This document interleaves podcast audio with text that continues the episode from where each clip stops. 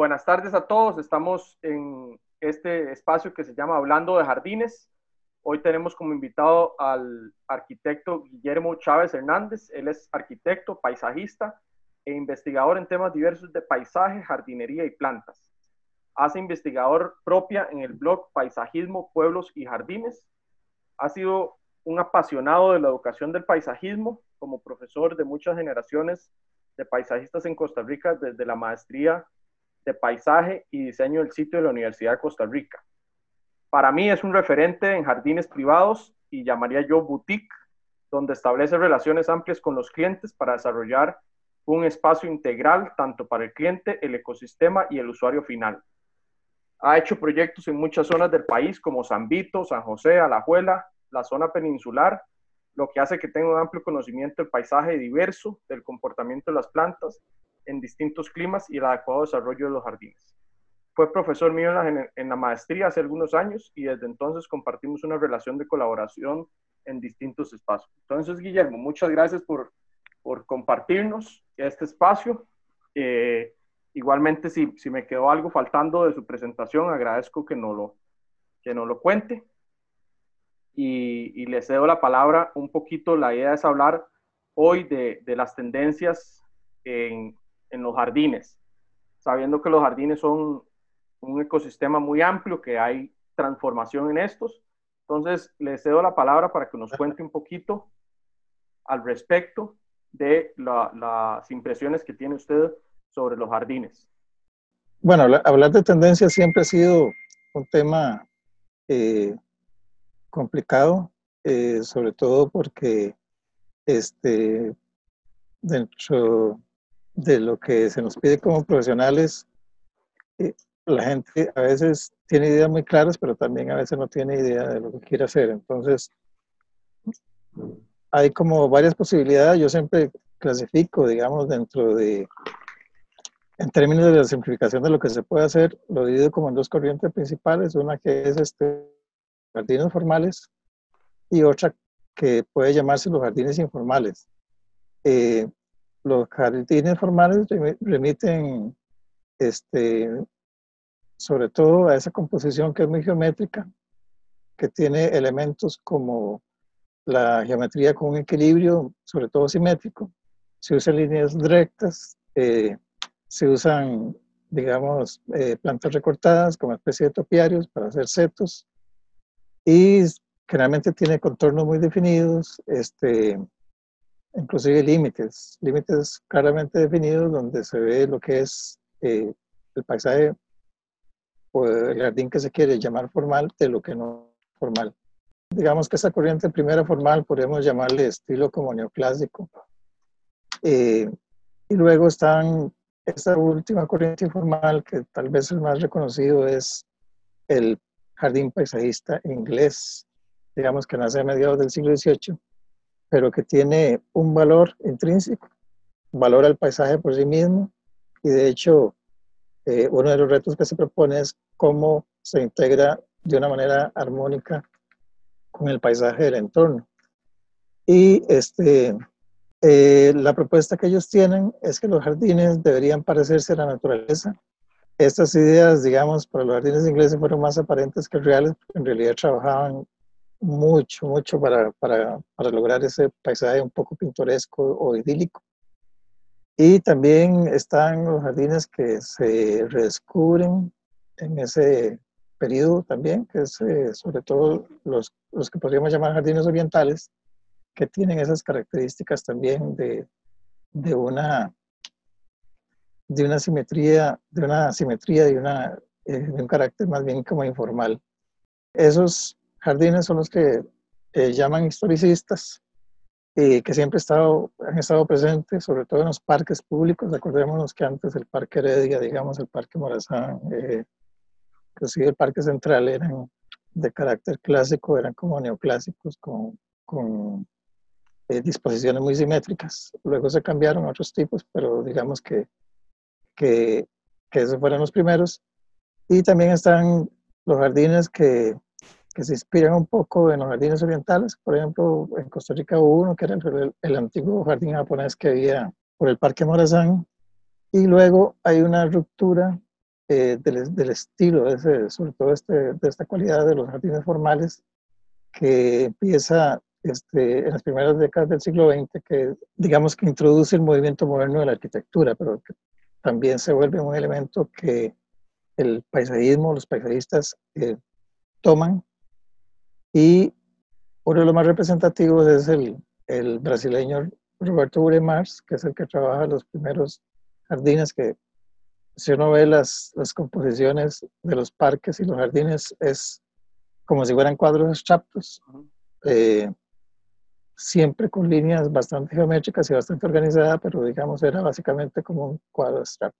Perdón, esa, esa evolución, digamos, del jardín este neoclásico más simétrico al, al oriental y este que usted menciona del, del movimiento moderno con Burle Marx, ¿cuál era la tendencia en cuanto a, bueno, ya me decía, líneas eh, más, más, eh, más eh, orgánicas y demás, pero cuál es la, la, tendencia, digamos, en volúmenes y líneas? O sea, ¿qué enmarcaba o con qué se trabajaba, con qué elementos del jardín se trabajaban esas líneas y esos volúmenes?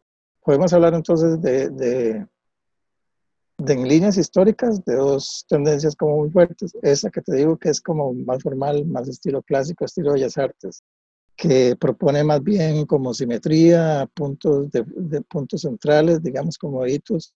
Eh, para todos es conocido, digamos, en los parques como las, las fuentes, digamos que eran los puntos focales centrales. Y todo se organizaba alrededor de una composición con un balance simétrico. Y el jardín paisajista inglés o los jardines orientales no trabajan así, las líneas más bien eran este, libres, eh, no se usan setos formales, se trabaja más bien para que haya una apariencia natural, aunque eh, se trabaja terriblemente, digamos, para, para, para que esas características parezcan naturales, ¿verdad? Es decir, se hacían grandes movimientos, por ejemplo, del uso de rocas en los jardines orientales o de, o de o de combinaciones de árboles o jardines ingleses, en que se, se buscaba, digamos, una apariencia lo más natural posible. Y el, el, movimiento moderno, digamos, es una ruptura completa porque pues, ni es formal ni es paisajista, pero lo que pasa es que influyen, digamos que las primeras corrientes, lo que llaman las corrientes pictóricas, las corrientes de vanguardia de la pintura, el cubismo, el fauvismo, el, el, es eh, este, el constructivismo, todas estas corrientes, digamos, que empiezan a permear las otras artes. Y ahí es donde empieza a utilizarse estas corrientes en el, en el, paisajismo. ¿Y eso hay algunos elementos de, de vegetación que igualmente se utilizan o la, la vegetación puede utilizarse en distintos eh, diseños y corrientes de, del paisaje, digamos? Digamos, en los jardines formales, obviamente se busca por ejemplo, que, que los setos recortados estén lo más densos posibles, entonces se buscan arbustos que tengan una hoja pequeña, que crezcan lento y que respondan bien a la poda. Un jardín informal, como no lleva componentes de topiario, que son estos, eh, entonces lo que, lo que se hace es básicamente que tenga una, una arquitectura, una forma, un, un color atractivo y este, que funcione en combinación de, de, vegetación de carácter similar o también se, se busca un contraste, muchas veces estacional, pero digamos que sobre todo la característica es eso, arbustos como el buxus que se usa en Costa Rica o, o la piracanta o este, la muralla, la, la, muralla paniculata, así todas estas que puedan recortarse, que uno sabe que, que, crecen lento, las hojas son pequeñas, este, de verdes oscuros o claros, pero lo que le da posibilidad también de contrastar color, ¿verdad? Pero básicamente que respondan muy, muy bien a la poda. Sí, son jardines también de muy alto mantenimiento, ¿verdad? Sí, sin embargo, digamos, este jardín de tipo pintoresco inglés también lleva, lleva bastante mantenimiento, ¿no? Podría decir que asemeja a la naturaleza, pero también este, no se deja que, la, que digamos, que, que, crezcan otras cosas que no le pertenecen a ese jardín. Ahí es donde la vegetación que en, en, en el estilo de concepto inglés se le llama maleza, maleza en realidad se le llama a todo lo que no tiene que ir dentro del jardín, todo lo que no pertenezca al diseño de ese jardín, entonces se le llama maleza. Después lo que, lo que se da, digamos, es un, un estilo de urbanización en que la gente tiene poco espacio para jardines y eh, de lo que se trata entonces es de ajustar un diseño con cualquiera de estas características a un espacio muy pequeño. Todo tipo de corrientes, ¿verdad? Está el, el jardín moderno que uno puede replicar, digamos, en un pequeño espacio. Está el jardín minimalista, que, digamos, este, se propone el uso de, de, plantas de, con una paleta vegetal pequeña, con resultados estéticos muy efectivos. Y hay que tratar de armonizar y contrastar a través del color, la textura o, inclusive otros materiales. Se trata entonces de esto, de, ver cómo se hace para solucionar en un espacio muy pequeño, un jardín interno, un patio, eh, un jardín que esté muy, muy armónico y que eh, se pueda disponer en, poco espacio.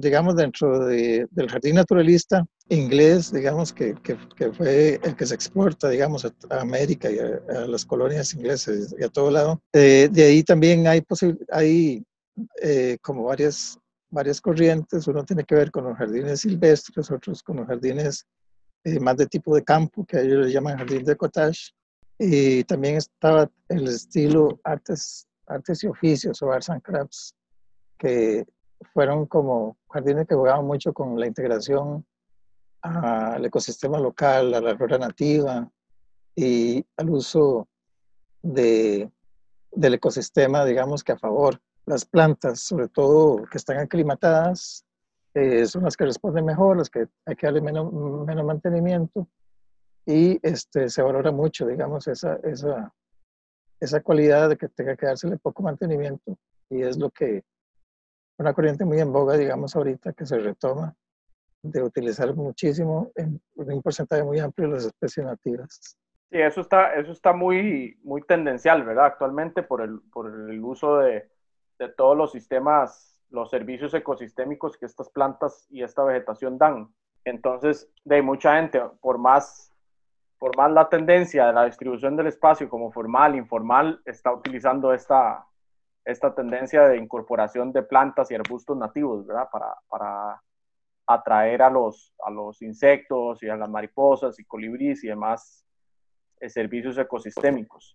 Una de las características que se está eh, retomando de los jardines y que estamos volviendo a ver son los jardines nuestros, digamos, los jardines de campo o los jardines vernaculares, que son los jardines que tienen una composición un poquito más aleatoria, no es que no tenga diseño, sí tiene un diseño, pero es un diseño más, más eh, de sensibilidad, de ver qué planta se relaciona bien con otra.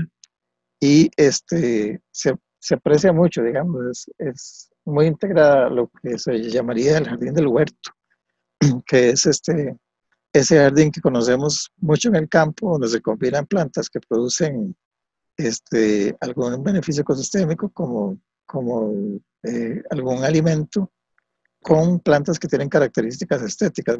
retomando sobre lo que estábamos conversando y, lo importante de los jardines vernaculares, ¿verdad? Esos jardines que se desarrollan por mucho tiempo en las casas tradicionales o los jardines eh, como coloquial sería, o, los de jardines de pueblo, mucha gente les decía los jardines de la abuela, que producen servicios ecosistémicos, alimentos, mucha estética. Entonces, si, si nos gusta ampliar sobre este tema, adelante, Guillermo. Bueno, es un, tipo de jardín, digamos, que no tiene una, una tradición de diseño entendido como, como disciplina académica, porque está hecha por personas amantes de la naturaleza que lo que hacen es eh, poner tus plantas favoritas, digamos, en una combinación en que, eh, un estilo como el que habíamos hablado antes, pero que, eh, digamos, tienen características muy, muy propias e inclusive tienen reminiscencias a las formas de usos locales. Es decir, se puede prácticamente reconocer un, un jardín vernacular de la meseta central, uno del Caribe, uno de Guanacaste, debido a las características que, que tiene eh, con que se relacionan cada uno, ¿verdad? Algunas de estas tienen que, que, ver, por ejemplo, con la producción, son jardines de huerto. Es un jardín muy característico que, que tiene mucha fuerza desde el punto de vista estético. Eh, es un jardín además que se hace eh, con, con cariño diario, por decir así. Entonces son jardines muy, muy típicos y muy característicos eh, que inclusive tienen posibilidades eh, de convertirse en elementos de identidad. Y los hay de todos tipos, como les digo, hay gente que prefiere este, tener colecciones, entonces hay jardines de coleccionista eh, que enfatizan en las orquídeas, en las cactáceas, en las suculentas, en los jardines tropicales, en los helechos, en las begonias. Que muchas veces es una colección sin saber qué es colección, ¿verdad? Porque nada más van agarrando hijitos y van agarrando diferentes plantas y de pronto ya tienen un montón y tienen una colección de, algún tipo, ¿verdad? Sí, mucha gente empieza, digamos que, eh, por decir así, tomando hijitos prestados y al final termina con, con, con colecciones importantes de, de, de plantas e inclusive algunas pueden hasta hacer un pequeño negocio de, de, de esos, de esas colecciones. Eh, entonces, digamos que son jardines con, con identidad. Eh, este, son jardines poco estudiados y, y, poco reconocidos, además, el, el, valor que tienen. Pero si, si, si uno analiza, digamos, con, con cuidado este tipo de jardines, este, esas pequeñas colecciones, esas colecciones, inclusive tienen mucha, mucho valor desde el punto de vista ecológico y botánico. Que digamos, de esa forma está reproduciendo especies únicas con, con interés desde el punto de vista de, de ecológico en el sentido de que eh, por ese medio también está salvándose a lo mejor un polinizador eh, que es, típico, eh, específico para esa planta, ¿verdad? Entonces, sucede mucho con las orquídeas, sucede mucho con, con muchas plantas que tienen un polinizador que es propio y que de esta manera, eh, digamos, hay un aporte a la ecología. Sí, que muchas de estas especies eh, se han dejado de ver comercialmente, ¿verdad? Pero uno llega, uno llega a un, a un jardín de estos o se topa con un jardín de estos y ve especies que, que, han desaparecido comercialmente. Entonces, el, la, la, importancia de la preservación de especies en, esos jardines, ¿verdad? Dentro, dentro de eso, eh, a través de, esa reproducción, digamos que hijito a hijito se van, se van creando, digamos, multiplicaciones o múltiplos de, de, de esa especie que, que por decir así tiene eh, algún beneficio de punto de vista ecológico en el sentido de que, de que eh, la especie se está reproduciendo, es decir, hay material genético que se, que se va reproduciendo. Obviamente, digamos que lo, que lo importante en este caso sería eh, un conocimiento, es decir, que la gente tenga la información sobre qué especie es y qué es lo que representa dentro del ecosistema. Por ejemplo, si, si dentro de ellos pueden tener, digamos que alguna, eh, algún panal o un hotel de abejas o, un pequeño jardín apto para recibir polinizadores, eh, obviamente que el, que el beneficio y, y, la cooperación con el ecosistema es todavía mucho mayor. Entonces, eh, es un jardín típico temático, digamos, es la gente que, que tiene plantas para traer polinizadores, como los colibríes o las abejas o las mariposas. Y digamos que es toda una, una aventura desde el punto de vista eh, de la biología, tener un jardín de esos, que en realidad no es complicado. Las plantas se reproducen por esquejes o por estacas o por división entonces, pueden tener jardines muy, muy interesantes, muy visitados por, por diferentes tipos de fauna. Ahí lo que requiere, y más o menos me, me, para tirarme al siguiente eh, tema, es la, la, dedicación y la pasión que le tienen que tener el, el propietario o el dueño de ese pequeño jardín que desarrolla al, al trabajo y a las plantas, ¿verdad? Porque de verdad que meten cualquier cantidad de, plantas en un espacio muy pequeño y, y, se dedican plenamente, ¿verdad?, al, jardín, eh, al cuidado y a la reproducción de, de, estas mismas especies que ya se tienen. Eso, eso, digamos, funciona son jardines que funcionan, funcionan perfectamente, digamos, con alguien al cuido, porque también es como muy fácil que un jardín de estos se, escape si no se le, si no se le da mantenimiento, ¿verdad? Aquí la naturaleza es fuertísima, en época de lluvia, este, cualquier cosa que se deje coloniza rápidamente un, un espacio. Y al estar con tan rico ecosistema, más bien florece y, germinan mejor las semillas y hay más plantas, digamos, eh, una vez un cliente me decía, es que esa es una planta pajarito, porque simplemente viene con los pájaros y, y la traen los mm. diferentes polinizadores y mecanismos de, de, dispersión de semillas, ¿verdad? Y muchas veces, eh, Jay, lo que, lo que hay que hacer es adoptar lo que viene. Y si uno ve que es un, árbol y que no cabe dentro de ese espacio, eh, tratar de salvarlo y, y, trasladarlo cuando está pequeño, ese proceso se puede hacer a, a, un lugar donde tenga posibilidad de crecer eh, con su forma original, ¿verdad? El tamaño que, que alcance. Pero muchas veces también eh, las sorpresas son bonitas, ¿verdad? Como en una zona como estas, los, las plantas que trajeron los pajaritos pueden ser una, una cosa que uno aprecie. Y así nacen muchos, ¿verdad? digamos, un huitite es un arbolito que no va a molestar, es pequeño, produce esos frutos que traen pájaros, etcétera, y, y nace solo, vienen, vienen, vienen traídos por los pájaros. No, y así hay un montón de, de, de, especies que dependiendo de la zona donde se desarrolle el jardín, eh, van, a, van a prosperar naturalmente, ¿verdad? Y eso es lo que le da este gusto a estos jardines vernaculares. En, en cuanto al usuario, ¿verdad? Todos estos jardines eh, dependen mucho del usuario que, que se tenga. Por ejemplo, un jardín formal va a ser una persona que, que dedique ya sea dinero o tiempo para el cuidado un jardín tropical va a ser eh, un jardín que, si bien hablábamos que igual requiere mantenimiento, va a ser menor el, el, el cuidado la dedicación de la persona o, o del, del, recurso económico para mantenimiento de estos jardines. Igualmente con los jardines tropicales y vernaculares un poco. Pero ¿cómo, cómo con su experiencia, cómo se, se, se despierta ese interés por los jardines y, bueno, ahora todo el mundo quiere plantas en la casa y quiere plantas en los jardines y quiere el, jardín bonito, pero ¿cómo, ¿cómo generar ese interés? O sea, ¿cómo, cómo lograr que como diseñador se, se aumente el interés o, o, el interés para usted viene naturalmente y, surge del cliente? Pienso que hay, hay, digamos, que un interés innato y hay un interés que puede cultivarse o aprenderse, ¿verdad?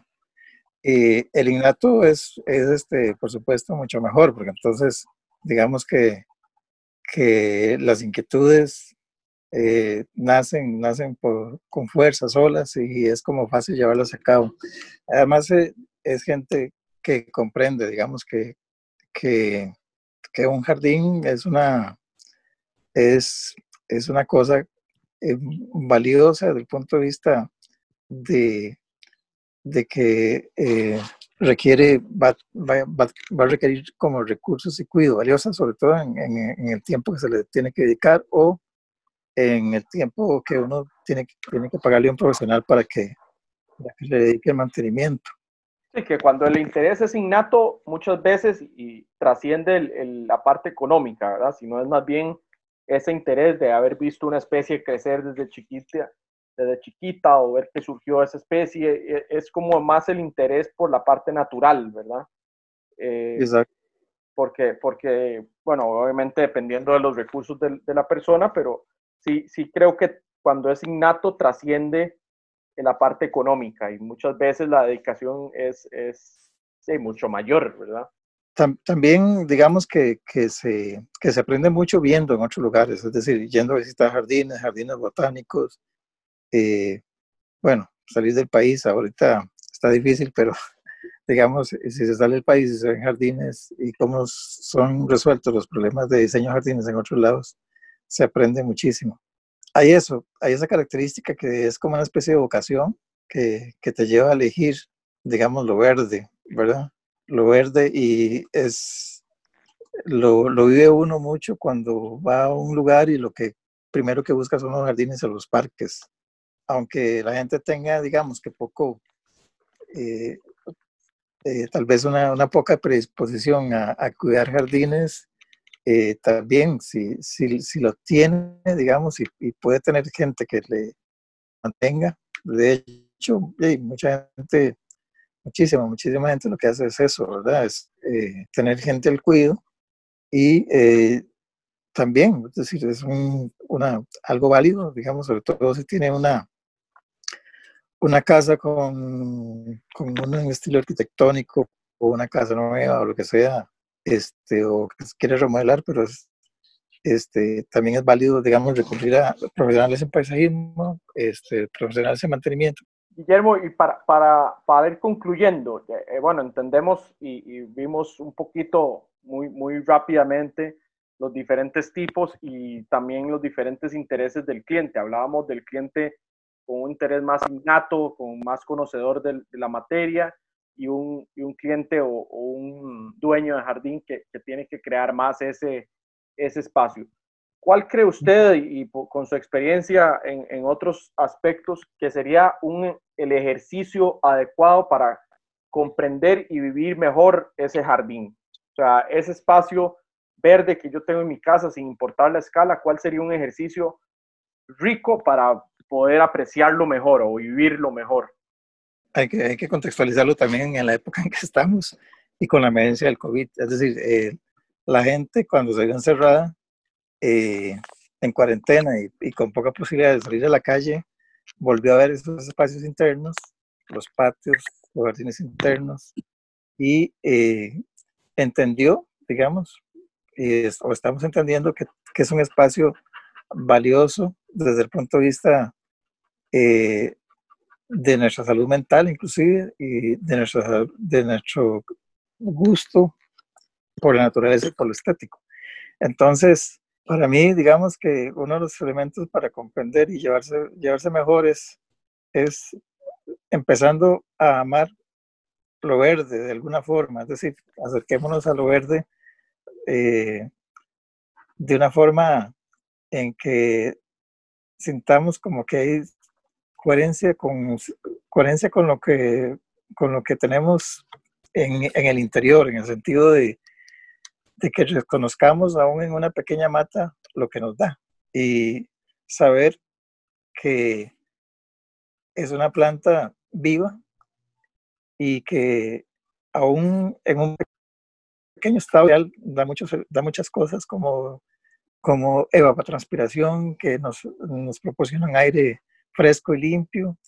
Este, nos proporciona también filtración, es decir, cuando llueve, las raíces de plantas y los microorganismos actúan como filtrantes de, de contaminantes. Entonces, eso por decir solo dos de las características que cualquier planta, inclusive las plantas de interior en una maceta pueden proporcionarnos, además de la, la calidad estética. Entonces es reconocernos como, como, digamos por decir así, como, como seres vivos, cada uno con características diferentes, pero importantes, digamos, en la naturaleza y en el medio. Yo diría que esos son los elementos principales, es decir, un poco reconocer a ese ser vivo y que nos va, y que ese ser vivo nos da muchos, muchos beneficios. Creo que ese, ese último eh, esa última reflexión de empezar a amar lo verde y sentirlo a coherencia con lo que tenemos en el interior, eh, nos, deja, nos deja realmente pensando, eh, sobre todo en esta época tan complicada que estamos viviendo de cuarentena por este tema del COVID, sobre la reflexión de, de, de, lo que tenemos que volver a ver, ¿verdad? y que adentro de la casa o adentro de nuestro espacio tenemos muchos elementos que nos pueden ayudar a, calmar esa ansiedad o esos eh, montón de sentimientos que nos embargan. Eh, agradecerle muchísimo por su tiempo, Guillermo. Eh, vamos a estar haciendo diferentes tipos de estas conversaciones. en la de menos nos volvemos a escuchar por este medio y, y nada, agradecerle. Y aquí estamos conversando, en, hablando de jardines.